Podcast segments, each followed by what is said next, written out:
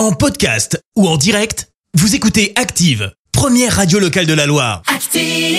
Allez, place à l'info du jour qui fait du bien. Et ce matin, on parle d'un beau geste de star. Oui, celui de Georges Clounet et de sa femme Amal qui ont décidé d'investir dans une bâtisse dans le Var. Ça se passe du côté de Brignoles, près de Toulon.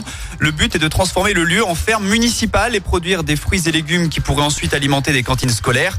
Derrière l'initiative, on retrouve une volonté de promouvoir l'alimentation durable et les circuits courts. Le couple et la mairie seraient sur le point de parvenir à un accord qui pourrait se finaliser dans l'année. Georges Clounet et sa femme avaient déjà, on rappelle, mobilisé 20 000 euros suite aux inondations qui avaient euh, touché la commune. Merci, vous avez écouté Active Radio, la première radio locale de la Loire. Active.